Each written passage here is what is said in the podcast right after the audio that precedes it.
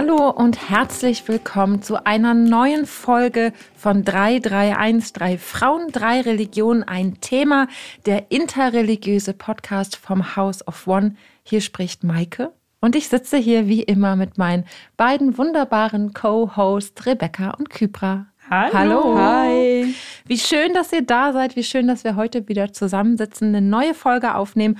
Heute sprechen wir über Let's talk about sex, baby. Let's, talk, about, you and me. Let's talk about all the bad things. Na, na, na. Isn't it? Gut, also all the good things and the bad things. ja, genau. Gut, dass wir keine Sängerin geworden sind. Wir sind eine Podcasterin. Aber es geht los. Wir sprechen heute über Sex. Wir blicken heute schamlos in unsere Religionsgemeinschaften und wir haben uns ein explizites Thema herausgesucht, denn das Thema ist doch riesengroß. Wir wollen heute über Sex vor der Ehe? Fragezeichen, Ausrufezeichen sprechen. Heiß diskutiert, würde ich sagen, immer noch ein Tabuthema, oder? Lasst uns doch mal einen Blick in unsere Religion werfen. Was sagen die dazu? Was sagen die heiligen Schriften? Was und wie leben es die Gläubigen eigentlich? Und wir spielen am Ende, und darauf dürft ihr euch schon alle freuen, liebe Hörende da draußen, wir spielen eine Runde Dr. Sommer. Sex vor der Ehe, lasst uns zur Sache kommen. Wie sieht es bei euch aus? Wer mag anfangen? Rebecca. Also es ist halt ganz spannend, weil es gibt auf jeden Fall eine Präferenz innerhalb vor allen Dingen von ähm, konservativeren oder einfach nur orthodoxen Kreisen für das Sex nur in der, im Kontext der Ehe passiert. Aber ähm, im Tanach wird äh, vorehelicher Sex nicht verboten. Und das heißt, das jüdische Gesetz unter, das ist jetzt super, ich finde es witzig, weil wir über Sex reden und ich bin so, okay, gut, also jetzt ganz kurz mal so legalistisch. Aber ähm, da, es gibt äh, zwei Klassifikationen von Gesetzen sozusagen, ganz grob. Und das eine ist der Reuter, das ist, heißt aus der Tora. Und die Gesetze, da ist nicht dran zu rütteln. Und dann gibt es der Rabbanim, also von den Rabbinern. Und die sind immer noch super wichtig, aber nicht mehr äh, genau gleichwertig, wie die in der Tora sind. Und die Tora verbietet keinen Sex vor mhm. der Ehe. Ähm, und das Judentum beschäftigt sich sowieso, gerade auch diese Legaltexte, beschäftigt sich mit jedem Aspekt des Lebens. Und da geht es auch extrem viel über Sex und auch im Talmud wird extrem viel über Sex gesprochen. Und ist auf jeden Fall nicht, ähm, wird, also dieses Thema wird nicht irgendwie tabuisiert oder gescheut in den Schriften selbst, mhm. obwohl ich glaube, in der Gesellschaft, das ist nochmal was anderes dann. Aber es gibt auf jeden Fall diese Präferenz, dass es eigentlich im Kontext der Ehe passieren mhm. sollte. Und auch das bekommt am meisten Aufmerksamkeit, würde ich schon sagen. Ich würde auch noch mal kurz erklären, warum wir sprechen, warum sprechen wir eigentlich nicht über Sex allgemein, warum nehmen wir explizit Sex vor der Ehe? Mhm. Und ihr könnt schon mal da draußen gespannt sein, denn wir werden demnächst auch eine Folge zum Thema Ehe machen.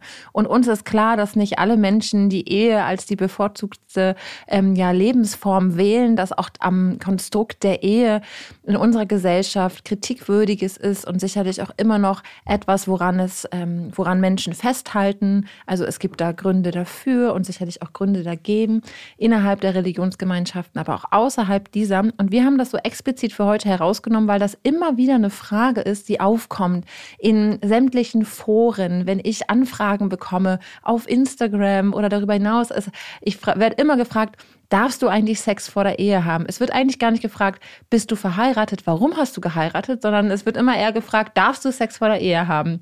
Und jetzt springen wir rüber zu Kypra. Wie sieht es bei dir aus im Islam? Wir mhm. alle wissen und wir drei betonen es immer wieder, wir können nie für die ganze Religion ja. sprechen. Es gibt viele Facetten und Schichten. Aber ja, was ist da so los? Gib uns mal einen ja. kleinen Einblick. Ähm, also eigentlich ähm, kann ich tatsächlich sagen, dass im Koran äh, sehr deutlich geschrieben ist, ähm, dass das Sex vor der Ehe nicht gut ist, sondern auch tatsächlich eine Übertretung ist. Und man, da gibt es einen bestimmten Vers, da steht eben, dass man sich dem unrechtmäßigen Geschlechtsverkehr nicht mal nähern soll. Also das wird am meisten bei diesem Thema quasi herangezogen.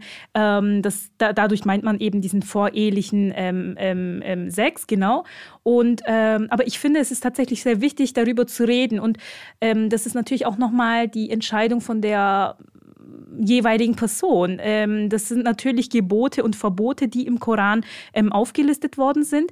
Das ist genauso wie Alkoholverbot. Das ist genauso wie Schweinefleischverbot. Ähm, und dieses, dieser Verbot ist da, aber der Mensch ähm, entscheidet sich natürlich, ob sie, ob, ob, ob er diesen ähm, Verboten, Geboten im Koran nachgeht oder nicht. Also das ist schon eine klare Sache im Koran, die man vielleicht auch so ähm, betonen sollte. Genau, deswegen gibt es da jetzt eigentlich auch nicht mehr so viel äh, drumrum. Ähm, da, darf ich eine Frage stellen? Ja, klar. Du hast gerade das Wort auf Deutsch unrechtmäßig benutzt. Das war die Übersetzung, genau. Genau. Ähm, erstmal, welche Übersetzung ist das? Und mhm. ist das so ein Wort, was sehr klar eine Sache bedeutet oder schließt es auch andere mhm. Arten zum Beispiel so also für mhm. mich hört sich sowas auch könnte sich sowas auch nach Gewalt anhören oder ja. also dieses Wort auf Deutsch auf mhm. jeden Fall ist für mich relativ offen deswegen würde mich ja. das interessieren gut dass du gefragt hast Sina ähm, ist dieses ähm, Wort. Und das ähm, schließt tatsächlich Vergewaltigung mit mhm. ein. Es schließt auch ja Sexualformen ein, die ähm, nach dem religiösen Bilde nicht erlaubt sind. Also es ist nicht nur ähm, Geschlechtsverkehr vor der Ehe, sondern auch die werden tatsächlich hier ähm, das mit ist sehr breit als genau genau und und man, wer legt fest? Mhm. Also ist das dann in den Kommentaren irgendwie mhm. mehr ausgeführt oder ist das einfach?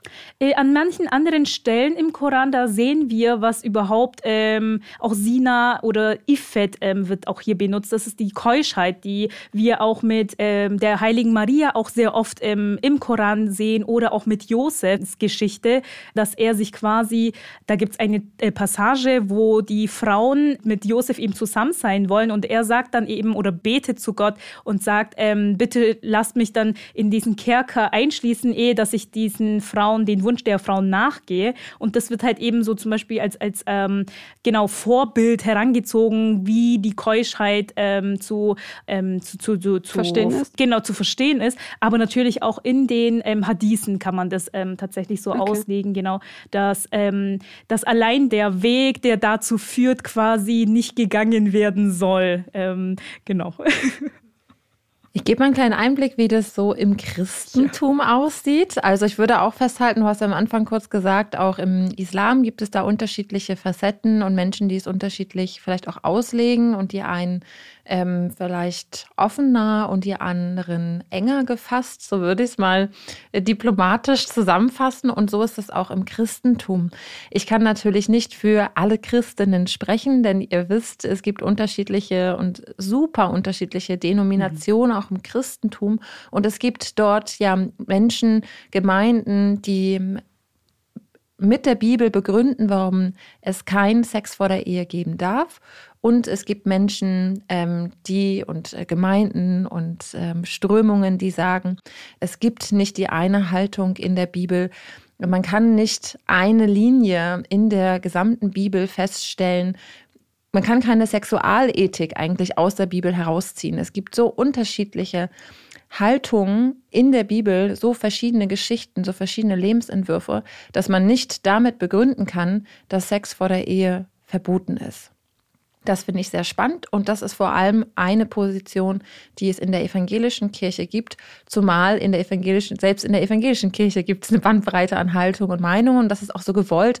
Das mag ich übrigens sehr gerne an meiner Kirche, möchte ich nochmal Ihnen sagen, an meiner Glaubensgemeinschaft. Also gerade diese Freiheit auch, immer wieder ähm, in die biblischen Texte in Einklang und ins Gespräch zu bringen mit unserer gesellschaftlichen Situation heute, ist eine große Herausforderung, die nicht einfach einfach ist, weil man sich ein bisschen manchmal verloren fühlt und denkt, oh, jetzt hätte ich mal gerne irgendwie eine Person, die mir sagt, das ist der Weg, den soll ich gehen. Aber es ist dann doch etwas, was mich sehr weit bringt und sehr in die Auseinandersetzung mit, ja, mit den Texten führt ähm, und auch eine Offenheit da lässt, meine eigene Haltung überprüfen zu können, auch verändern zu können im Laufe der Zeit. Einen wichtigen Punkt bei dem Thema finde ich ja, unsere heiligen Schriften sind ja super alt. Die sind ja richtig, richtig alt. Also ich glaube, wir können uns kaum ein richtig gutes Bild machen von den Menschen zu der Zeit. Also können wir schon, aber ich glaube, also so mein Kopf kriegt es nicht hin. Selbst wenn ich Filme sehe oder mich mit ähm, ähm, HistorikerInnen auseinandersetze, mich wirklich in die Zeit zu versetzen, was es bedeutet hat, zu der Zeit zu leben, wie die Menschen gedacht haben, was sie beeinflusst hat. Und ich finde einen Aspekt total interessant zu unserem Thema.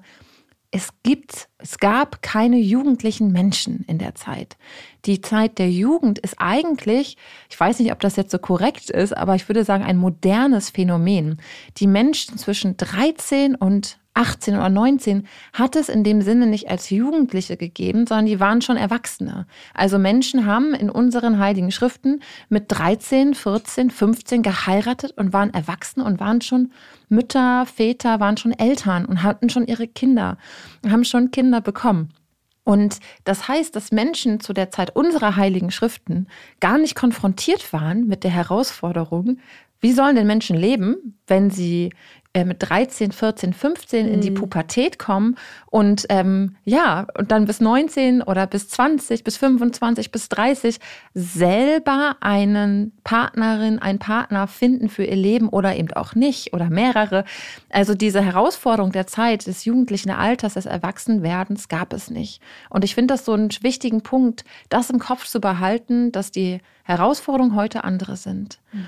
Und ähm, Menschen sind mit 13, 14, 15 heute noch nicht erwachsen, wohnen noch nicht alleine, mhm. gründen in der Regel noch keine Familien, üben, sondern leben ihre Zeit der Jugend vollkommen aus. Und ich glaube, dass es dafür auch gut ist, über diese Texte die wir in unseren heiligen Schriften haben, nochmal neu nachzudenken und zu überlegen, was könnten wir denn, welche Schnittmengen können wir da herausziehen, was eigentlich wichtig oder gut ist für ein Leben, wenn man jetzt die neuen Herausforderungen mit hinzubringt. Das so als kleinen Punkt. Wir haben auch tatsächlich, äh, wenn ich gerade so mhm. einmal so reinhauen darf, ähm, in der Yeshiva habe ich in Jerusalem für das Jahr so mehrere Kurse belegt zu Sexualität und Judentum und halt, also Halacha, also Gesetze zur Sexualität. Und da haben, hat meine auch sehr orthodoxe Lehrerin auch darüber geredet, dass sie es halt schwierig findet tatsächlich. Und bei uns ist es halt nicht ein klares Verbot. Ähm, dass sie es schwierig findet, dass teilweise von bis in der modernen Orthodoxie kannst du halt bis zu 30 werden und mhm. nicht heiraten. Was halt in anderen noch traditionelleren Kreisen ist, ist eher nicht üblich mhm. einfach. Dann bist du halt mit 18 heiratest du. Und dann haben wir halt auch so mehrere moderne Responsen heißt es. Also Mike hat zwar gerade gesagt, unsere Texte sind super alt, aber im Judentum auf jeden Fall dieser Legalkorpus wächst mhm. immer und beschäftigt mhm. sich mit neuen, also das ist jetzt, muss man das nicht Rad neu erfinden, aber die beschäftigen sich mit neuen Fragen. Das heißt dann Shuva, also Antworten. Die kriegen auch, es gibt auch Online-Portale, wo Leute wirklich ihre Halacha-Fragen stellen können. Und es gibt auch ganze so ähm, Sexualratgeber für, also gerade mhm. so für, ich sag für orthodox, aber ich meine für Leute, denen Halacha wichtig ist, also denen das ja. Religionsgesetz wichtig ist. Mm, und da kommt es dann immer ganz stark auf die, da reden sie immer ganz viel über die Intention, die man hat, wenn man miteinander schläft. Das heißt, sie, sie, also ich stimme dem nicht unbedingt überein, aber die meisten so größeren Kommentatoren sind meistens Männer, aber manchmal auch Frauen, ähm, sagen halt, okay, vielleicht müssen wir uns damit abfinden, dass Sex vor der Ehe einfach passiert und wir sollten es lieber nicht tabuisieren, weil sonst führt es zu mhm. ähm, keine Ahnung, zu anderen problematischen Situationen oder zu äh, Gewalt oder zu Unterdrückung. Also es wird also sehr darauf geachtet, dass halt Aufklärung passiert. Aber wir sollten die Leute sozusagen unterrichten, dass es wichtig ist, dass man nicht, und wie gesagt, ich stimme nicht zu, aber dass man nicht einfach so Casual Sex mhm. hat. Also dann sieht man, dass es auf einmal eher äh, die Aversion oder nicht die Aversion, aber diese, dieses nicht, dieses Unwohlsein lenkt sich mittlerweile oft in gewissen Kreisen eher auf so Casuals, was man so als mhm. Casual Sex beziehen würde. Und die sagen dann, okay, wenn es, solange es in einer monogamen ähm, Langzeitbeziehung passiert, mhm. sehen sie es nicht mehr ganz so drastisch und es mhm. wird nicht mehr ganz so tabuisiert, was ich ganz interessant finde. Also es wird auf jeden Fall diskutiert und es ist nicht irgendwie so, dass Religion äh, komplett von gestern ist und da überhaupt keinen ja. Mhm. Anschluss ähm, mehr hat an die Gesellschaft. Ich finde den Punkt, den du gerade gemacht hast, der ein bisschen von unserem Thema wegführt, aber doch dennoch wichtig ist, sehr wichtig. Und zwar hast du gesagt, ja, Menschen, denen das Religionsgesetz wichtig ist. Und gerade so aus der christlichen Perspektive, aus der oder und aus der nicht religiösen Perspektive gibt es ja eine Abneigung gegen Menschen. Also ich würde das tatsächlich so verallgemeinern, denen Religionsgesetze oder Gesetzlichkeit ähm, wichtig ist. Mhm. Und ich finde das ganz wichtig, dass du es gerade nochmal betont hast. Und ähm, so wie du es ähm, vermittelt hast, ist es, glaube ich, wichtig, Menschen darüber zu informieren, dass das nicht per se ähm, etwas Negatives ist, zu sagen, ähm, ich lebe nach Gesetzen und nach Gesetzlichkeit, weil das in, im Judentum und im Islam ja eine andere mhm. ähm, Deutung ähm, hat als zum Beispiel aus christlicher mhm. Perspektive. Mhm. Ich wollte vielleicht auch noch mal ganz kurz zu Pubertät äh, was sagen. Du hast auf jeden Fall recht, die Menschen früher waren viel schneller und eher reif und, und ähm, hatten vielleicht auch schneller eine Familiengründung. Aber ähm, wir sehen tatsächlich auch in der Tradition des Propheten, dass manche Menschen, muslimische Menschen auch zu den Propheten gekommen sind und gesagt haben, ich, hab, ich bin nicht verheiratet, aber ich würde gerne mit, mit einer Frau schlafen und, und haben auch ihre äh, Bedürfnisse in der Hinsicht auch zu den Propheten geäußert. Das muss man sich auch mal geben. Also, Dr. Sommer im, im Koran quasi. in der Tradition. Und, Ach so, ja, in der genau. Tradition. Genau. Aber also, dass, dass man da auch tatsächlich, da sehe ich, diese Themen konnten auch da angesprochen werden. Also es ist nicht so, oh, du darfst nicht mal Sex sagen, du darfst nicht mal Geschlechtsverkehr sagen, das, darüber wird nicht gesprochen. Und, und ich finde, als, als, äh, vor allem als auch Theologin, es sind es tatsächlich ähm, Themen, worüber man sprechen sollte. Und wenn jemand explizit darüber sich informieren möchte, dann natürlich umso mehr, weil ich meine, ähm, das nur so zu tabuisieren oder nur zu sagen, ja, im Koran ist das verboten und, und dann einfach einen Schlussstrich zu ziehen, das, das geht halt auch nicht. Man, man sollte schon das Gesamtbild im, äh, ja, in Betracht ziehen und schauen wir, warum, was heißt überhaupt die Ehe, die, warum ist das eigentlich nicht so ähm, gut gesehen, ähm, dass man eben vor der Ehe mehrere PartnerInnen hatte, etc. Und da ist es quasi, das wollte ich eben nochmal betonen, dass auch damals tatsächlich diese Bedürfnisse da waren und ähm, dass Menschen äh, ja gewisse mhm. Bedürfnisse und Lustempfindungen haben. Das ist ja kein neues Phänomen. Und ähm, hier ist es auf jeden Fall, da, da wird auch in, an mehreren Hadithen empfohlen, falls ihr nicht verheiratet seid und aber ähm, tatsächlich äh, Sex haben wollt, dann sollt ihr quasi ähm, auf eure Gelüste aufpassen. Und ähm, da gibt es tatsächlich auch so einen ähm, bekannten Hadith, da sagt der Prophet, für ihr sei mit ihm, ähm, wenn ihr mir verspricht, dass ihr aufpasst, was aus eurem Mund rauskommt, also wie ihr mhm. über etwas spricht, und wenn ihr auf euer Intimbereich aufpasst, dann verspreche ich euch das Paradies so in mhm. etwa. Und auch das sind halt eben auch so ähm, Hadithe, die man quasi zur Bestärkung äh, ähm, mitnimmt und oder diesen Vorgehensweise ähm, mhm. ähm, heranzieht. Und wenn das aber dann doch ähm, jemand sagt, ich möchte mich daran nicht halten, dann ist es deren Sache. Das ist dann auch sehr wichtig. Nur weil das, jetzt kommen wir auch vielleicht zu dem anderen Punkt, mhm. Ähm, kulturell auch sehr sichtbar ist und der äh, verpönt ist, sage ich jetzt einfach mal, haben oder neigen Menschen dazu, wenn sie Menschen gesehen haben, die ähm, Sex vor der Ehe hatten, dass diese Menschen dann ausgegrenzt werden. Das ist auch Quatsch. Ich meine, jeder Mensch äh, hat die Verantwortung für sich zu tragen und jeder kann sich selber entscheiden, ob, ob sie sich eben ähm, den Gesetzen ähm, nach dem Koran richten oder nicht. Und ich finde noch einen Punkt ganz wichtig. Einerseits denke ich immer so, hä, Sex ist doch heute kein Tabuthema mehr. Und dann merke ich wieder, oh ja, doch, ganz schön. Und dann sehe ich wieder Menschen, die sagen, ich spreche über Sex, ich will das Tabu brechen. Und ich denke so, na ja, komm, also das Tabu haben schon viele Menschen irgendwie vor dir oder vor uns gebrochen. Und dann sehe ich wieder, oh mein Gott, hier gibt es überhaupt gar keine Aufklärung oder mhm. Bildung. Also ich habe das mhm. Gefühl, es gibt immer noch beide Punkte in unserer Gesellschaft. Und ähm, wenn sich Menschen dafür entscheiden, keinen Sex vor der Ehe zu haben oder ähm, so denke ich trotzdem, dass es wichtig ist, über Sex zu sprechen. Das heißt ja nicht, dass Menschen, die sich dafür entscheiden, keinen Sex zu haben, damit bis zur Ehe zu warten, dass sie nicht darüber reden oder sich keine Gedanken darüber machen, dass sie sich nicht dazu belesen, das schließt es ja nicht aus. Und ich würde den Punkt stark machen, in allen Entscheidungen auch über Sex zu sprechen, das ist wichtig. Denn das ist ein Teil unseres Seins und ein Teil des Menschseins. Und jetzt kommt nochmal eine kleine Predigt an dieser Stelle. Wir sind von Gott geschaffen aus, ähm, so sage ich das aus und so glaube ich es aus meiner christlichen Perspektive. Wir sind gut geschaffen, auch mit unserer Sexualität, mit unserer Leidenschaft, mit unserem Empfinden, mit unserer Liebe. Und die drückt sich auch im Körperlichen aus. Und Sex ist ja auch ein sehr weiter Begriff. Ähm, da können ja ganz unterschiedliche ähm, Formen drunter fallen und Fragen, die man sich stellen kann. Was ist mit Küssen? Was ist mit Berühren? Was ist mit Streicheln? Ähm, ist Sex nur Penetration? Ist Sex nicht viel mehr? Denn auch der, die, das Ausgehen oder das Denken, Sex wäre nur Penetration, ist ja auch ein heteronormatives Bild und eine, ich würde tatsächlich sagen, eine Verengung von Sexualität und eine Binarität, als würde Sex nur zwischen Mann und Frau gehen. Aber es ist ja viel weiter. Also auch zwei Frauen können miteinander Sex haben oder Menschen ohne Penis können miteinander Sex haben. Und diese, diese Punkt der Penetration ist ja ein gesellschaftlich geformtes Bild, wie Sex anscheinend zu sein hat. Ja, Du hast gerade, ich will, will glaube ich, nochmal kurz, ich muss ganz kurz Nochmal wieder so rein. Schritte zurück.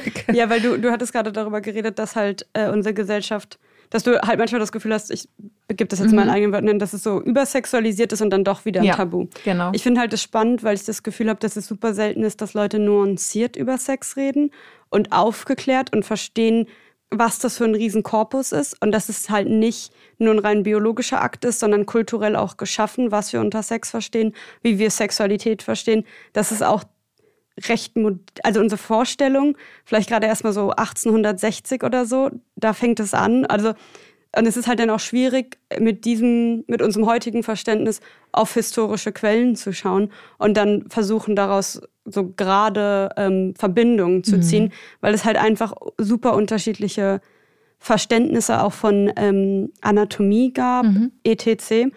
Das wollte ich irgendwie gerade noch mal loswerden. Und was ich auch noch sagen wollte, ist zum Beispiel, dass halt, also nicht um jetzt irgendwie ähm, zu sagen, okay, das ist jetzt, das Christentum ist irgendwie sexnegativ, aber ich habe schon das Gefühl, dass es, dass es stark eine, einen Hang zur Abstinenz gibt oder dass überhaupt Abstinenz was ist, was also das sich davon fernhalten von, von Sex und von Körperlichkeit und auch von anderen so Lustmitteln schon Ja. aber auch ein, ein Dogma in gewissen Kreisen ist, Ja. was ich dann ganz spannend finde, weil bei uns, also im, im jüdischen Gesetz ist es tatsächlich so, dass auch Lust ist, also obwohl Sex vor der Ehe vielleicht ein bisschen verpönt ist, ist halt Sex innerhalb der Ehe wird extrem als wird als heilig verstanden und ähm, sogar in der Ketuba in der in dem traditionellen Ehevertrag wird der Mann verpflichtet, also es ist natürlich wieder heteronormativ, aber der Mann wird verpflichtet, die Frau zu befriedigen. Und da wird sogar dann gesagt, okay, wenn er, also gewisse Berufe werden durchgegangen und dann wird gesagt, wie, er wie viel minimal er Sex mit ihr haben muss, wenn sie will. Also es ist wichtig, dass die Frau, wenn die Frau sagt Nein, dann ist Nein, weil es gibt Vergewaltigungen in der Ehe äh, im jüdischen Gesetz, auch schon in der Frühantike, was es in Deutschland erst seit den 90er Genau. Jahren gibt. Und deswegen wollte ich nochmal nachfragen, woher kommt denn aber dann dieser Hang zur Abstinenz, den ich von außen manchmal so sehr dominant wahrnehme im Christentum? Also ähm, einmal wollte ich gerade sagen, vielen Dank, dass du diesen Punkt nochmal aufgegriffen hast gerade, denn unsere Religionsgemeinschaften beschäftigen sich schon sehr lange mit, dem, ähm, mit dem Thema auch Vergewaltigung und Vergewaltigung, sexualisierte Gewalt innerhalb der Ehe. Und ähm, du hast das gerade gesagt, das ist erst seit ähm, Ende der 90er, 90er oder? in Deutschland 97. unter Strafe, 1997 unter Strafe gestellt. Und ich möchte an dieser Stelle nochmal betonen, das ist mir ganz wichtig, dass unsere drei Religionsgemeinschaften oft pauschal verurteilt werden als rückständig. Und dass ich aber immer wieder Elemente sehe, ähm, die von, ja, von Überlegungen, von Weisheit, von von Gemeinwohl und so weiter sprechen, mit aller Kritik, die ich selber an meiner Religionsgemeinschaft habe. Aber ähm, ist mir das ganz wichtig, an diesem Punkt auch zu sagen, ähm, ja, dass ich darin auch, was heißt Fortschrittlichkeit, ist vielleicht der falsche Begriff, aber Ich ja. mag diese Binarität auch Ja. tatsächlich nicht. Ich, also das macht es auch gerade wieder auf, ne? Was wäre denn Ja. der Begriff? Also mir ist es wichtig auch zu sagen, dass ich, dass ich eine pauschale Ja. Verurteilung der Religionsgemeinschaften als rückständig, als gefährlich empfinde und nicht als förderlich für ein Zusammenleben in dieser Gesellschaft, in der wir sind. Und dass religiöse Menschen nicht pauschal rückständig sind, nur weil sie glauben. Das ist mir eigentlich wichtig zu sagen. Danke, dass du das nochmal ähm, gerade so äh, aufmachst, ja. Ähm, du hast mich gefragt, ähm, dass du eine Leibfeindlichkeit, so würde ich es mit meinen Worten vielleicht sagen, eine Körper... Feindlichkeit weiß ich nicht, aber halt so, eine, so ein ganz anderer Umgang mit Körperlichkeit im Christentum nehme ich schon wahr als im, im, aus den Kontexten, aus denen ich komme. Also es gibt eine, ich würde das sagen, Leibfeindlichkeit tatsächlich Okay. und körperfeindliche Traditionen im Sinne von Sexualität, von Lust, Empfinden, ähm, von Frauenkörpern. Und die sind, ich würde sagen, die Wurzel liegt in der patriarchalen Auslegung und Interpretation der Schöpfungsgeschichte und vor allem auf Eva und dann in der ähm, Polarisierung zwischen Eva und Maria. Ähm, vor allem in dem Katholizismus geprägt, aber natürlich mit übergreifend ähm, auch in die ja, reformatorischen Tradition hinein, aus der ja meine Kirche auch stammt. Und ich weiß nicht, ob ich schon mal im Podcast einen Einblick gegeben habe. Hatten wir das Thema schon mal Schöpfung oder so? Sowas Ja, in der Art hatten wir schon mal, ne? Aber da, ich greife das gerne nochmal auf. Und zwar wurde mit Eva eigentlich und ähm, ja, die Verführerin aka das Böse, das Schlechte, mhm. kam in die Welt durch Eva. Sie hat den Mann verführt, ähm, den Apfel zu essen und wurde gleichgesetzt mit, ähm, ja, mit Negativen um Schlechten in der Welt und damit auch der gesamte Frauenkörper und das Frausein. Und ähm, es gab dann mehrere Hinweise, in Anführungsstrichen, in den Schöpfungsgeschichten, also unter anderem die Deutung, die ähm, nicht korrekt ist, aber die Frau wurde aus der Rippe des Mannes geschaffen und so weiter, sollten alles Belege in Anführungsstrichen sein dafür, dass die Frau dem Mann untertan ist und minderwertig ist.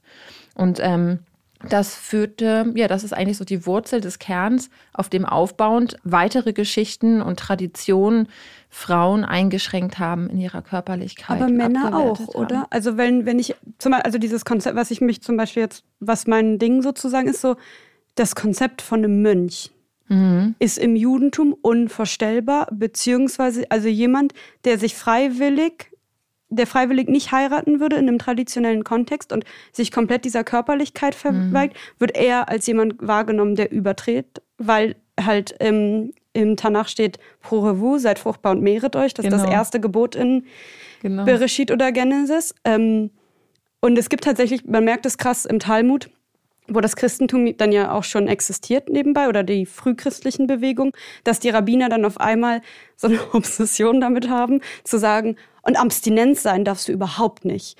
Und das ist, und dann reden sie halt auch über gewisse Kultur oder christliche Gemeinden, mhm. die sich komplett zurückziehen und nur unter Männern zum Beispiel leben und mhm. so. Und da wird dann ganz stark gegen gewettert. Und selbst wird dann zum Beispiel gesagt, es gibt ja dieses Konzept von der Yeshiva, die ja traditionell auch so ein homosozialer Ort ist. Das heißt, das ist nur ein Geschlecht oder Menschen, die einem Geschlecht zugeordnet mhm. werden, lernen da und das ist halt alles, was als Mann verstanden wird. Und dann wird halt auch immer wieder gesagt, und du darfst nicht drei Monate in der Yeshiva hocken und nicht zu deiner Frau zurückkehren, sondern du musst, je nachdem wie nah deine Frau wohnt, immer wieder zu deiner Frau zurückkehren und du brauchst dieses Familienleben.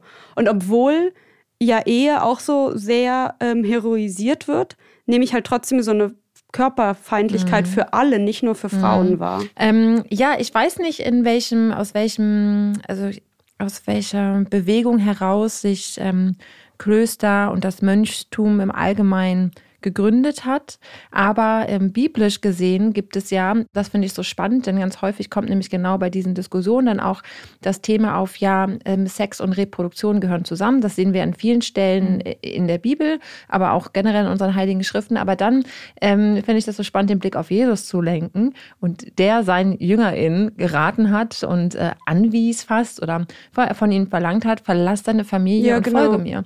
Und das waren eigentlich dann Menschen, die unabhängig von ihrer Familie sich in die Nachfolge Jesu begeben haben. Und das ist ein ziemlich großes Thema im Christentum. Wie kann ich Jesus gut nachfolgen? Mhm. Und da galten sie dann, glaube ich, die JüngerInnen, später die Apostelinnen, mhm. ähm, als Vorbilder mhm. im Glauben. Sie haben alles verlassen und ähm, geben sich ganz Mhm. Gott hin, und das, das so allgemein so zu sagen. Und ich glaube, creepy. das gehört mit dazu. Ja. Und ich glaube, so würde ich es mir jetzt denken. Ich freue mich da. Vielleicht sind da draußen ja ein paar Menschen, die sich intensiv damit beschäftigt ja. haben, mit Mönchstum und ähm, genau mit den, mit den mhm. Klostergründungen und Bewegungen, wie die eigentlich, woraus, ja, woher sie mhm. entstanden sind. Aber ich vermute mal, dass das ein Grund gewesen ist, auch den ähm, weltlichen Gelüsten in Anführungsstrichen zu entsagen mhm. und das, ähm, genau, alles, was ähm, vielleicht den Geist und den Körper betört oder ablenkt von einer Konzentration hin auf Gott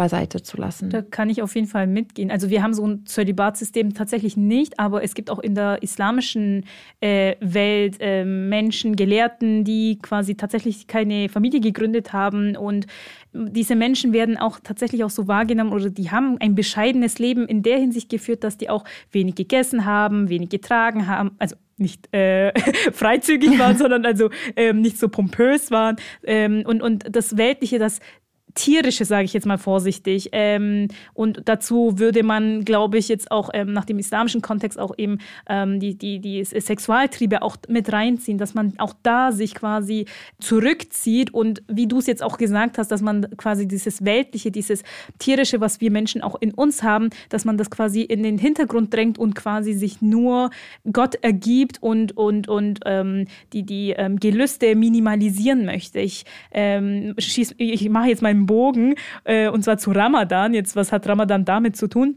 Und zwar, ähm, Ramadan ist auch eine Zeit der Enthaltsamkeit. Und da ist es bei uns auch so, wir essen nicht, wir trinken nicht und in der Zeit ähm, haben wir auch keinen Geschlechtsverkehr. Das ähm, haben wir auch bei Fasttagen ah, ja. zum Beispiel. Und trotzdem muss ich sagen, dass es für mich einfach, es ist sehr schwer für mich, ähm, das so komplett nachvollziehen mhm. zu können, wenn halt, wenn Gott Sexualität gegeben hat und wenn Gott dafür gesorgt mhm. hat, dass es lustvoll ist, dann verstehe ich halt nicht, warum man sich komplett dem entziehen muss. Ich verstehe ja. Mäßigung. Ich verstehe Mäßigung in jeglichen Aspekten des Lebens. Ich verstehe auch, dass ich nicht immer alles zügellos nachgehen kann. Also ich kann ja auch nicht einfach mhm. meine Kreditkarte maxen, weil mhm. sonst habe ich halt Konsequenzen nicht. oder also nein. also also in, in anderen Aspekten oder Alkohol oder Drogen oder whatnot. So, I get mhm. it. Aber ähm, 100 Prozent zu. Aber dieses yeah. komplette Abstinenze ist für mich einfach so, ich merke das einfach, ich versuche das so zu folgen und es ist auch nicht, dass ich das nicht, mhm. dass ich nicht respektvoll sein will oder so, aber es geht einfach nicht in meinen mhm. Kopf. Ich finde es sehr interessant, dass so als Gegenentwurf ähm, gab es ja die Mystik, die mhm. unter anderem auch mhm. ganz deutlich betont, dass Sexualität und das Lust auch eine Form der Gottverehrung und der Gottbegegnung und der Gotterkenntnis sind. Und interessanterweise gab es ja gerade diese mystischen Bewegungen in Klöstern von Nonnen. Unter anderem Hildegard von Bing. Ich glaube, ich habe es schon einmal gedroppt. Ja, wir haben schon mal ne? drüber geredet. You know it. Ähm, Aber sag's nochmal. Genau, sie ist ähm, ja die erste Person, die in unserem Kontext den weiblichen Orgasmus beschrieben hat. Und das als Nonne. Das ist doch sehr schön. Also irgendwie hängt es dann doch miteinander zusammen, Fragezeichen das lohnt sich auf jeden Fall, da noch weiter nachzugehen. Für mich ist die Abstinenz und die Beschränkung meiner Lust in den unterschiedlichen Bereichen, also es muss ja nicht nur Körperlichkeit sein, das können ja auch andere sein, ähm, auch ein Moment, den ich wenig nachvollziehen kann. Wir haben da schon mal drüber gesprochen, glaube ich, in der Folge Fasten.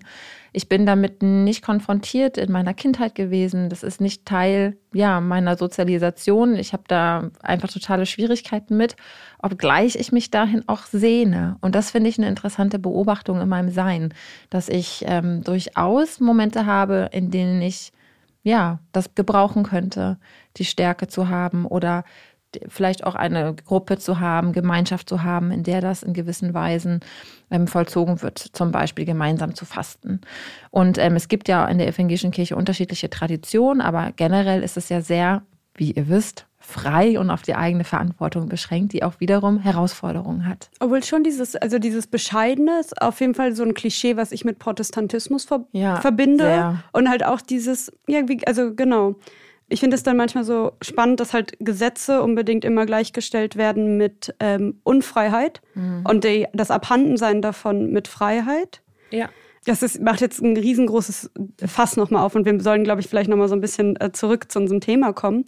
Aber ich, ich merke einfach, dass ich da, dass das mir extrem schwerfällt, das ähm, so nachzuvollziehen, ähm, weil halt bei uns immer dieses Credo ist mit Gott leben, nicht mit Gott sterben. Mhm und halt jegliche Aspekte deines Lebens und dazu gehört halt auch Sexualität. Also wie gesagt, halt so vorehelicher Sex ist auch ein bisschen heikel, aber selbst der wird halt in unseren Schriften besprochen. Also im Shulchan Aruch, was so einer der großen äh, legalistischen Werke ist.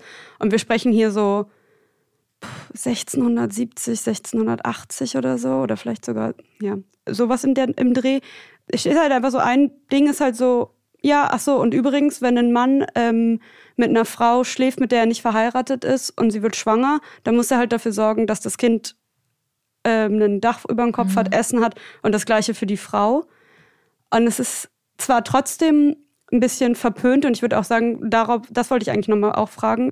Ich, ich merke schon, dass es eine, ähm, einen Bias gibt, also irgendwie eine unterschiedliche Behandlung von Mann und Frau dort. Mhm. Aber so der Mann auf jeden Fall, der halt Sex außerhalb der Ehe hat, wird halt nicht unbedingt, er wird schon so gesagt, okay, das ist jetzt nicht so schön, aber es wird nicht so verpönt. Und es gibt sogar dieses legalistische Konzept von einer Konkubine im, im Judentum. Und also ähm, genau, aber ich würde halt schon sagen, dass trotz all dieser Positivität sehe ich, dass Männer anders behandelt werden dort als, als Frauen und würde das mal in die, in die Runde ähm, so fragen, ob ihr das auch wahrnimmt in euren Traditionen. Das ist halt so einen jungfräulichen, also diesen Jungfrauenkultus, über mhm. den man ja mhm. auch spricht. Ich kenne es nur auf Bezug auf Frauen oder mehr, mhm. stärker auf Frauen, als es das so stark mit Männern gibt. Also in der nicht in der islamischen Tradition, aber in der Kultur auf jeden Fall. Mhm. Also sei es jetzt die türkische Kultur, sei es die jetzt arabische äh, Kultur. Ähm, leider, ja, die, die Frau ist wieder mal hier auch im Fokus und deren Sexualität geht jeden was an, aber die Sexualität des Mannes geht nur ihn was an. Also völliger Quatsch. Ähm, und, und, ich kann auf jeden Fall ähm, klar sagen, dass die Gesetze, die äh, im Koran so stehen, die gelten für Mann und äh, auch für die Frau. Und ähm, hier ist es tatsächlich ein leider kulturelles Problem, was auch tatsächlich ja auch in manchen ähm, Kreisen sogar zur ähm, Ehrenmorde leider auch geführt hat oder immer noch führt. Und ähm, das ist aber tatsächlich abzugrenzen von der Religion. Und ähm, aber manche, die die, die Religion eben instrumentalisieren, ähm, begründen das dann quasi mit der Religion, ähm, was eben dann quasi sehr schwierig eben ist, weil warum ist es dann nur für die Frau, die eben anscheinend dann nur unkeusch sein kann, aber die, der, der Mann und da kommen wir vielleicht zu einem anderen Thema, weil bei dem Mann es angeblich nicht festzustellen ist, dass er schon vor der Ehe Sex hatte, aber bei der Frau angeblich schon. Ich sage ganz bewusst angeblich, da kommen mhm. wir wahrscheinlich eh gleich. Und, und das ist halt eben tatsächlich so ein sozial-kulturelles Problem und Druck auch, dass die Frauen immer äh, aufpassen sollen und, und sich ähm, nach bestimmten Formen quasi ähm, verhalten und, und ähm, ja, verhalten sollen, aber die Männer dürfen alles machen. Aber wenn, sie, wenn es dann darauf ankommt beim, äh, beim heiraten, dass die dann quasi sich eine Frau wünschen, die ähm, tipp und top und korrekt nach den ganzen Gesetzen ähm, sein ganzes Leben lang ähm, gelebt hat etc. Mhm. Aber der Mann ist, das ist egal. Also das finde ich dann auch immer so, weil im Koran gibt es feste Verse, wo drin steht, wir werden euch ähm, Männer oder Frauen eben zu Ehepartnern geben, die so sind wie ihr, es sei denn, es ist eine Prüfung. Und ähm, wenn ich quasi mein ganzes Leben lang, bevor ich geheiratet habe, eben ähm, mich nicht nach den Gesetzen orientiert habe, dann ist es irgendwo auch nicht gerecht, mir so, eine, so einen Mann zu wünschen, so einen Partner zu wünschen, der aber immer ja keusch geblieben ist, sage ich jetzt einfach mal. Und, und da muss jeder nochmal, glaube ich, schauen, was ist die Kultur, was ist, äh, was ist äh, die Religion. Und ja, aber das. Aber also bei uns gibt es zum mhm. Beispiel schon eine Unterscheidung, und es gibt also auch eine wörtliche Unterscheidung zwischen einer jungen Frau und einer, einer Frau, die nicht penetriert wurde. Mhm. Und es ist auch krass, weil es wird dann auch debattiert in den Schriften, dass ähm, was ist denn eigentlich, also es gibt halt gewisse, jeder darf eigentlich jede Person heiraten so, aber der für den Hohepriester und für die Priesterkaste gelten immer unterschiedliche Regeln. Und der Hohepriester darf keine Witwe heiraten und nur eine Jungfrau. Also und Jungfrau hier auch halt als dieses Konzept von wurde eine mhm. Frau, die nicht penetriert wurde. Und dann besprechen sie tatsächlich, was ist denn mit den Frauen, die mit anderen, die dafür bekannt sind, dass sie mit anderen Frauen, ähm, mhm. sagen wir mal, aneinander reiben, ist so ein bisschen weirdes. Also so, ja, die haben auch wahrscheinlich nie mit einer Frau geredet äh, über dieses Thema, sondern imaginieren sich da irgendwelche crazy Sachen. Aber Wer hat unsere Texte aufgeschrieben? Ja, Männer. Wer anyway. hat unsere Texte interpretiert und ausgelegt? Ja. Männer. Und da gibt es dann halt zwei unterschiedliche Haltungen und der eine, Hillel, der immer so als liberal gilt, sagt halt, oh nee, das ist gar kein Problem, was ich halt krass finde, weil das für mich zeigt, dass er Sex unter Frauen nicht ernst nimmt. Und Shammai, der immer so ein bisschen strikter eigentlich äh, mhm. wahrgenommen wird, sagt, ah, nee, diese Frau darf nicht mehr mit dem Hohepriester heiraten, weil sie war schon mal sexuell aktiv. Und dadurch ist er eigentlich aus heutiger Sicht viel liberaler mhm. oder viel cooler, weil er Sex unter Frauen ernst nimmt oder Sex mhm. ohne Penis ernst nimmt und das auch als Sex schon wahrnimmt. Mhm. Ähm, und deswegen würde ich schon sagen, dass es, ich sehe das missbraucht auch und ich sehe das radikalisiert, aber ich sehe das auch teilweise in den Texten schon als Kategorie, die nicht nur einen kulturellen Wert hatte, leider. Mhm. Also wir kommen hier von so, von dem einen zum nächsten und so weiter. Ich denke bei deiner Frage, Rebecca, die du gestellt hast, natürlich sofort an den Purity Cult mhm. in den USA, betrieben von ja sehr konservativen, fundamentalistischen Christinnen und Gemeinden. Und ich denke auch daran, was mir noch wichtig ist zu sagen, an die Kopplung von Ehe und Reproduktion in unseren Schriften. Ich glaube, das kann man tatsächlich an vielen Stellen so verallgemeinern, mhm. dass die, äh, dass es wichtig war, ja, für Nachwuchs zu sorgen. Und das war immer gekoppelt daran an eine Ehe. Und das ist heute nicht mehr so. Und da, mhm. da will ich ganz kurz auch noch sagen, und warum? Weil du früher keine Vaterschaft nachweisen konntest. Aber, und deswegen hast du auch nur, haben auch viele Kulturen nur die Frau reglementiert. Weil bei uns war, und das ist ja auch in anderen ähm, Kulturkreisen zu der Zeit normal, war ja viel eher, war ja okay. Mehrere mhm. Frauen war okay. Aber nicht Frauen mit mehreren Männern. Also das gab es auch und das ist auch nicht, also wieder natürlich, sondern es gibt ganze Kulturkreise, in denen das komplett normal war und ist. Aber ähm, wird halt reglementiert, weil die Frau halt wenn du musst ihr vertrauen. Wenn sie halt sagt, ja, ich habe mit niemand anderem geschlafen, musst du es halt vertrauen. Aber du kannst es nicht richtig nachweisen. Mhm. Also musst du sie an eine Person binden, damit der Mann kein Kind aufzieht, was biologisch gar nicht ihm gehört. Und das ist dann auch wieder so eine, für mich immer so ein bisschen problematische Vorstellung von auch Familie und dass irgendwie so Blut dicker ist als Wasser. Ja. Und dass, wenn es nicht sein biologisches Erbgut ist, ja. dann kann er dieses Kind nicht erziehen. Ja. Aber und ich habe dich unterbrochen. Aber nein, aber da komme ich natürlich gleich dazu. Welche wahnsinnigen, ich nenne es mal Krimi-Stories gibt es da im Ersten Testament in der Bibel von ähm, ja, Menschen. Welche meinst du? Ich denke jetzt zum Beispiel an Abraham und Sarah und Hagar. Darüber ah. haben wir auch schon in ja. der vergangenen mhm. Folge mal gesprochen. Also vor welchen Herausforderungen stehen Menschen da plötzlich, ähm, wenn ja eine Frau keine Kinder bekommen kann. Mhm. Und das sehen wir an dieser Geschichte dann ganz gut. Ich denke auch immer noch an das Thema, dass Sex in einer Ehe immer als gesund und gut gewertet wird, also pauschal. Und Sex außerhalb der Ehe wird als häufig als schwierig, als schlecht, als nicht gut hm. gewertet. Und das möchte ich nochmal aufgreifen und sagen, dass die Ehe allein nicht per se der Indikator sein kann oder die Garantie dafür sein kann, dass Sex verantwortungsvoll geschieht, sondern dass es um die Menschen geht, die zusammenkommen und dass da Komponenten entscheidend und wichtig sind. Und das ist zum Beispiel Vertrauen, das ist Verantwortung, das ist ähm, Fürsorge, das ist Einverständnis. Ja. Ähm, und das haben wir ganz am Anfang schon einmal angesprochen. Da hast du das auch nochmal betont, dass es Ende der 90er Jahre Vergewaltigung innerhalb der Ehe in Deutschland ähm, strafbar geworden ist. Übrigens gab es bei der Abstimmung von den 644 Stimmen 138, die dagegen gestimmt haben. Äh, und das ist gerade mal 20 Jahre her. Und das finde ich krass. Es gibt auch noch so Aufnahmen von gewissen PolitikerInnen, die, die auch heute noch das, vertreten sind, die, die dagegen gestimmt haben. vertreten sind, die dagegen gestimmt haben. Und das gibt mir einfach nur so, mm.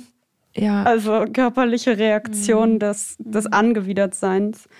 Und mir ist das auch wichtig zu sagen, ähm, dass Sex alleine oder Sex nicht für jeden Menschen zu einem guten Leben dazu gehört, mhm. dass es auch Asexualität gibt, mhm. dass es äh, Phasen im Leben eines Menschen gibt, in denen Sex keine Rolle spielt oder ein, kaum eine Rolle spielt. Das kann aufgrund von Medikamenten sein. Darüber wird, mhm. glaube ich, auch nicht so häufig gesprochen. Das kann durch Familie sein, durch Kinder, die ins, ins Leben dazukommen. Das kann ganz unterschiedliche Gründe haben, warum Menschen einfach für einen mhm. Zeitraum oder auch einfach gar mhm. keine Sex haben.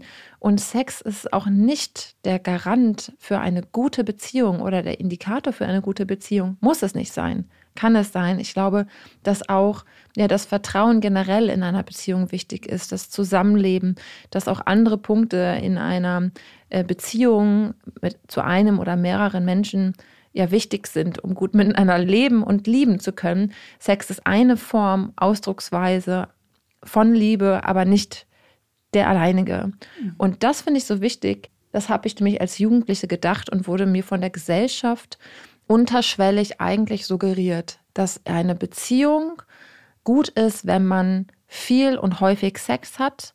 Aber auch gar nicht, also gar nicht wert ohne Sex. Genau. Also gar nicht mal nur gut, sondern wirklich genau. gar keinen Wert hat ohne. Genau, genau. Ja. Und so war mein, so habe ich gedacht als Teenager, als äh, junge Erwachsene. Und vor allem habe ich so gedacht, dass ich immer Männer pleasen muss. Also, dass es, ich immer gucken muss, was möchte der Mann, was möchten die Männer mm. und habe nicht nach meiner eigenen Sexualität gefragt. Mm.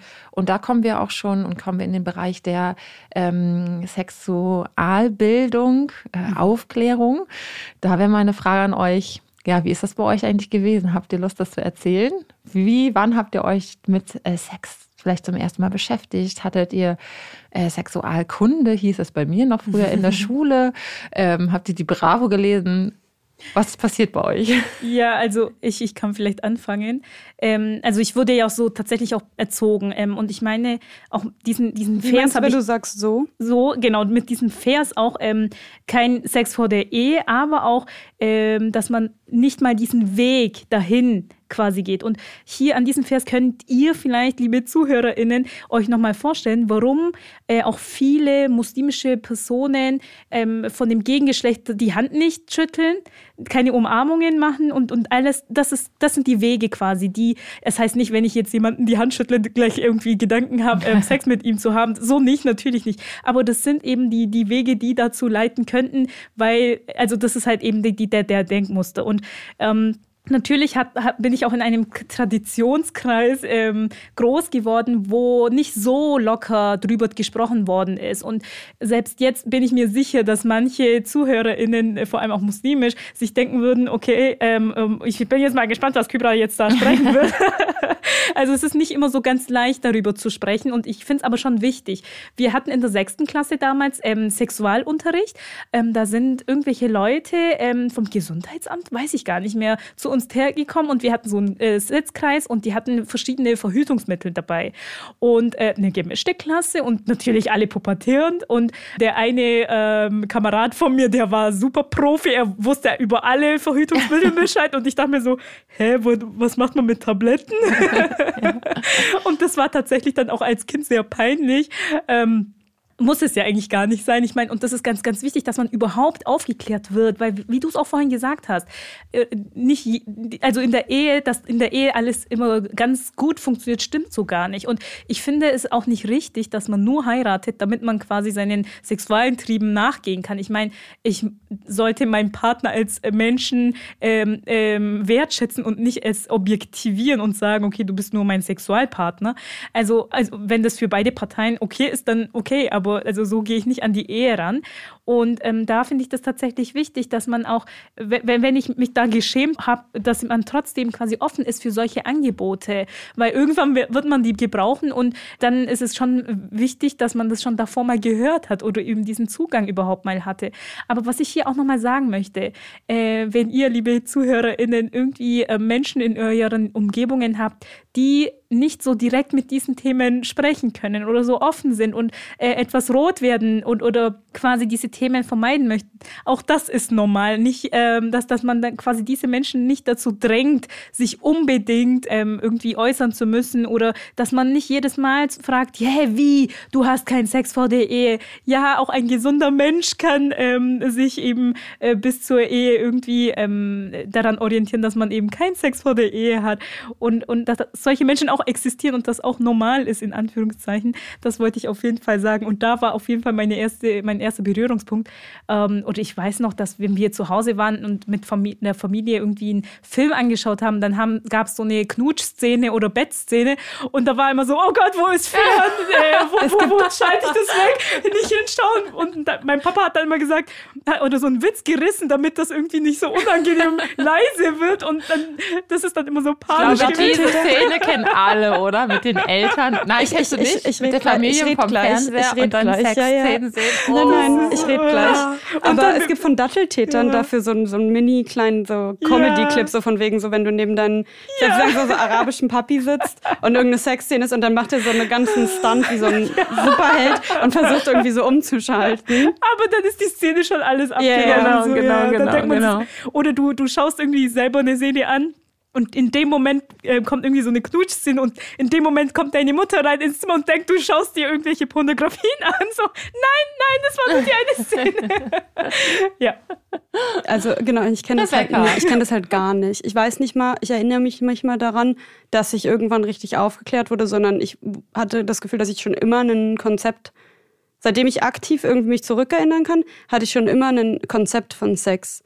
Ob ich das jetzt irgendwie, also ich fand schon ulkig als Kind. Ich erinnere mich daran, dass ich das immer so ein bisschen so war, so, okay, I guess. So, ich verstehe jetzt den Appeal nicht. Also so, ich verstehe jetzt nicht, warum Leute das machen. Aber das gibt's halt einfach. Und ich hatte auch schon, seitdem ich klein war, so Aufklärungsbilder, Bücher und solche Sachen.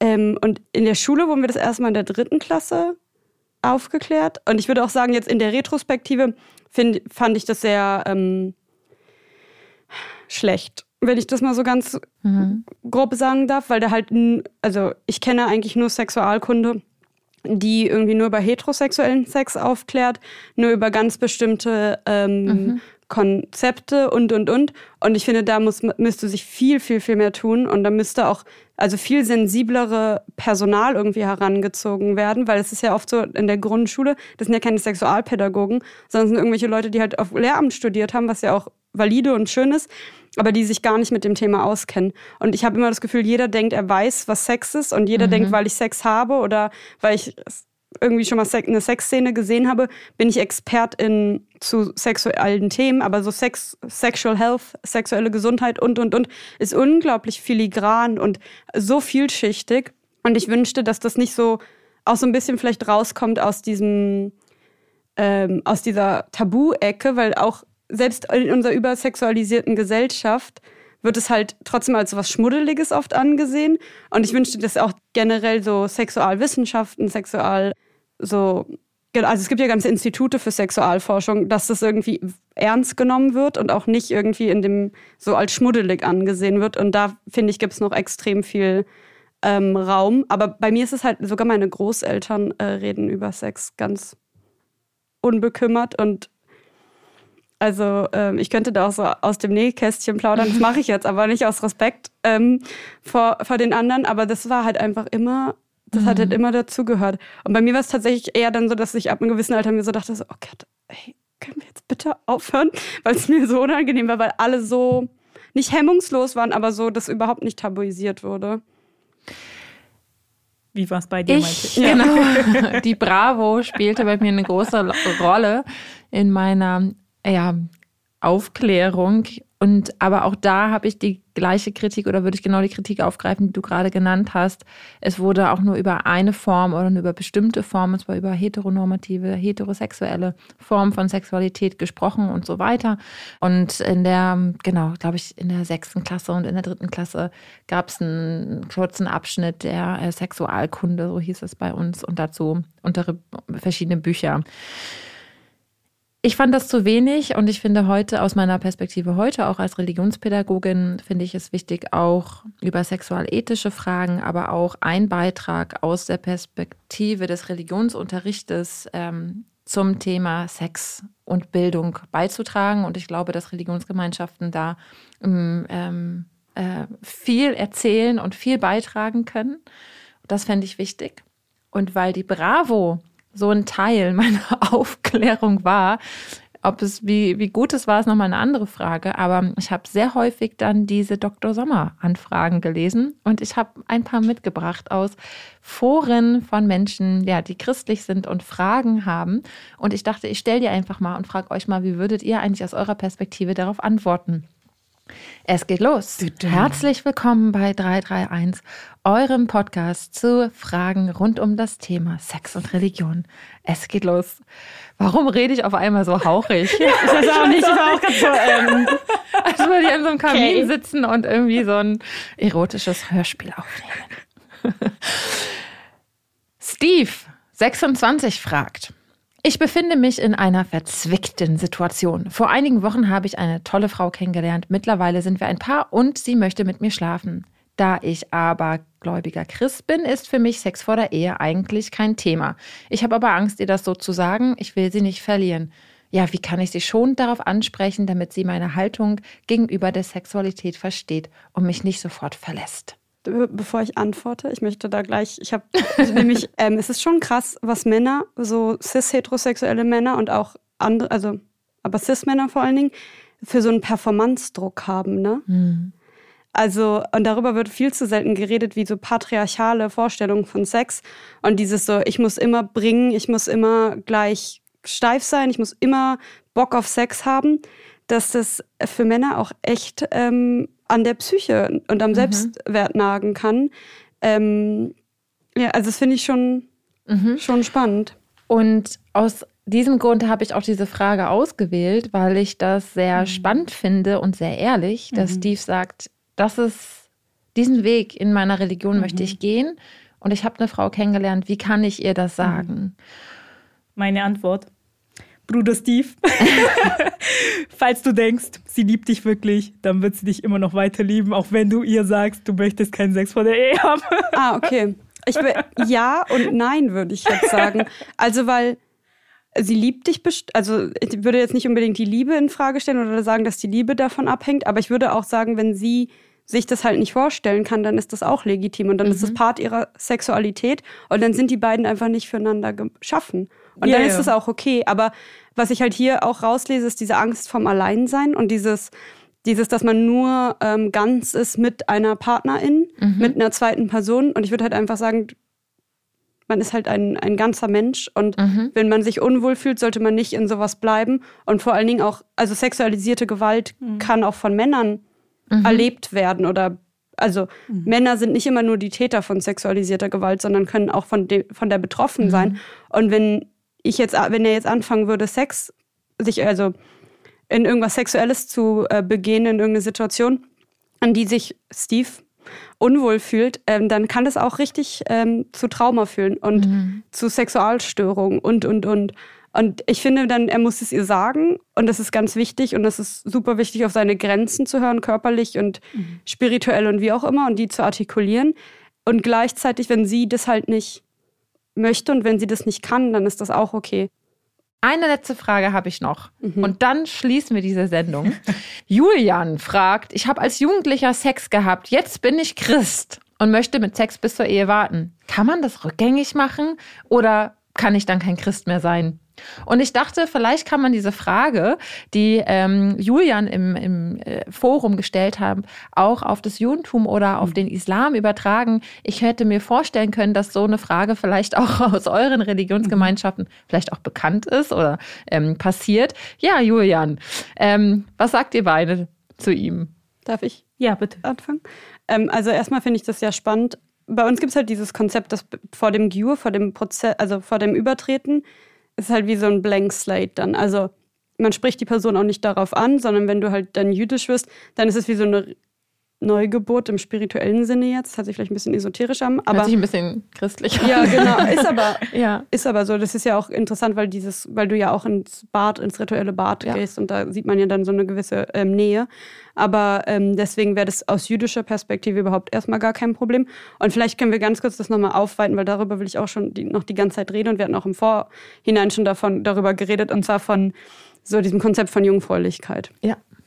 Also ähm, jetzt sind wir schon fast am Ende der Zeit. Ich Rebecca. weiß, ich weiß. Go, go. Aber ich will einfach nur mal ganz kurz noch sagen, dass halt diese Vorstellung von diesem angeblichen Jungfernhäutchen, was ja schon allein dieses Wort, also bei der Frau mhm. natürlich, Julian ist jetzt, würde ich jetzt sagen, ist ein ähm, heterosexueller Cis-Mann, aber I don't know. Das gibt es gar nicht so richtig. Also man, der bessere Begriff dafür wäre auch Hymen, weil das neutraler ist. Und das ist keine, wie so ein also es gibt ja auch so äh, verpacktes Essen, ne? Was, oder so bei Kosmetik gibt es doch diesen Seal, wisst ihr, was mhm, ich meine? Mhm. Und dann öffnet man das und dann sieht man für immer, dass das schon mal benutzt wurde. Mhm. Und so funktioniert der funktioniert das nicht mit dem Hymen, weil das ist keine undurchlässige äh, mhm. Hautschicht, sondern eher wie so eine dünne Schleimhaut halt an der Vaginalöffnung, die aber nie verschlossen ist. Und man sieht ja auch, dass die nicht verschlossen ist, weil ja Frauen oder Menschen mit Vagina schon oder menstruierende Menschen schon mit mhm. also früher menstruieren, bevor sie Sex haben unter anderem. Mhm. Und das sieht man ja, dass es kein undurchlässiges Häutchen ist. Ähm, und deswegen müsste, würde ich mich halt fragen, ob dieses dieses Konzept von Jungfräulichkeit, was Julian hier ja natürlich in einer mhm. anderen Weise anspricht, ob, es, ob, ob man daran nicht irgendwie ein bisschen arbeiten sollte. Wir brauchen dazu eine eigene Folge. Ja, ja brauchen wir. Aber ich, ich würde einfach sagen, ist doch, also wenn er jetzt, man kann sich ja im Leben umentscheiden. Also es ist ja nicht Genau. immer, äh, man kann ja auch repenten, wie sagt man auf, auf, auf, ähm, auf Deutsch? Also man kann ja auch Sühne tun. Oder nicht, dass man das dafür jetzt sühnen muss, aber so, man hat ja immer wieder die Möglichkeit, in den Religionen auch neu anzufangen und irgendwie, ähm, und deswegen sehe ich da jetzt gar kein, gar kein Issue. Ja, Kübra. also kann ich eigentlich so übernehmen. Also ähm, wie, wie gesagt, ähm, Reue zeigen, also wie du jetzt auch gesagt hast, Sühne zeigen, Reue zeigen, wie auch immer. Ähm, also ich meine, selbst als Mo Moslem, Muslima, auch da, da muss ich erst nicht konvertieren. Das kann auch passieren, wenn ich ähm, schon so geboren worden bin oder früher irgendwie schon muslimisch war. Ähm, und, und das ist genauso wie, wie gesagt, Alkohol trinken, Schweinefleisch essen, dass man da quasi, wenn man sich ab dem Zeitpunkt, ab wenn ich sage, ab heute möchte ich da aufpassen und diesem Gebot, äh, Verbot nachgehen, dann ähm, aufrichtiges ähm, Gebet zu Gott und, und dann ähm, müsste das so hoffentlich passen. Das würde ich auch sagen. Also kein Stress, Julian, go your way. Und trotzdem könnte man natürlich überlegen, ist das eine Art und Weise zu cheaten? könnte man natürlich mit zwinkerndem Auge fragen, auf lustige Art und Weise. Aber natürlich, ähm, ne, du kannst jeden Moment und jederzeit neu anfangen, neu anfangen mit Gott in deinem Leben. Don't worry about it. Wenn ihr Lust habt, dass wir euch eine Antwort im Dr. Sommer-Format auf eure Schwierigkeiten, Herausforderungen Worauf oder was auch immer. Ich weiß es nicht. Es kam gerade so heraus. Schickt uns doch mal eure Situation und dann schicken wir euch eine E-Mail zurück. Wir freuen uns darüber. Ähm, und wenn ihr Glück habt, dann hauche ich euch das auch ähm, über diese Art und Weise als Sprachnachricht ein. Oder auch nicht. Wir danken euch fürs Zuhören. Das war eine schöne Runde. Ich habe voll viel gelernt von euch. Ich mag das sehr mit euch in dieser Runde und ich hoffe, ihr draußen hört. Wir ähm, überlegen uns natürlich, worüber wir sprechen, aber uns ist es wichtig, euch mitzunehmen an unseren quasi runden Tisch. Wir sprechen so heraus, wie es in unseren Köpfen ist. Es sind keine Vorträge, also auch hier ähm, bitte verzeiht uns, dass wir nicht alle Themen ausführlich behandeln. Ihr merkt, man kann da Stunden und folgenweise drüber reden. Deswegen werdet ihr uns auch noch mit uns auch noch viel Spaß haben und viele Folgen äh, mit uns zu hören bekommen. Aber jetzt ist Schluss. Wir freuen uns auf die kommenden Folgen. Danke, dass ihr dabei wart. Danke, Rebecca und Kybra, für eure Beiträge. Oh, danke ebenfalls. Bis bald. Bis bald. Wir brauchen auch die E-Mail, Kinder. Immer das Gleiche. Nochmal abmoderieren. Nein, also Warte. mach einfach hinterher. Es Okay. bleibt so drinne. Und wenn ihr eine E-Mail an uns schreiben wollt, ähm, dann bitte schön an 331 podcast at house-of-one.org. Bis zum nächsten Mal. Wir freuen uns auf euch. Bye.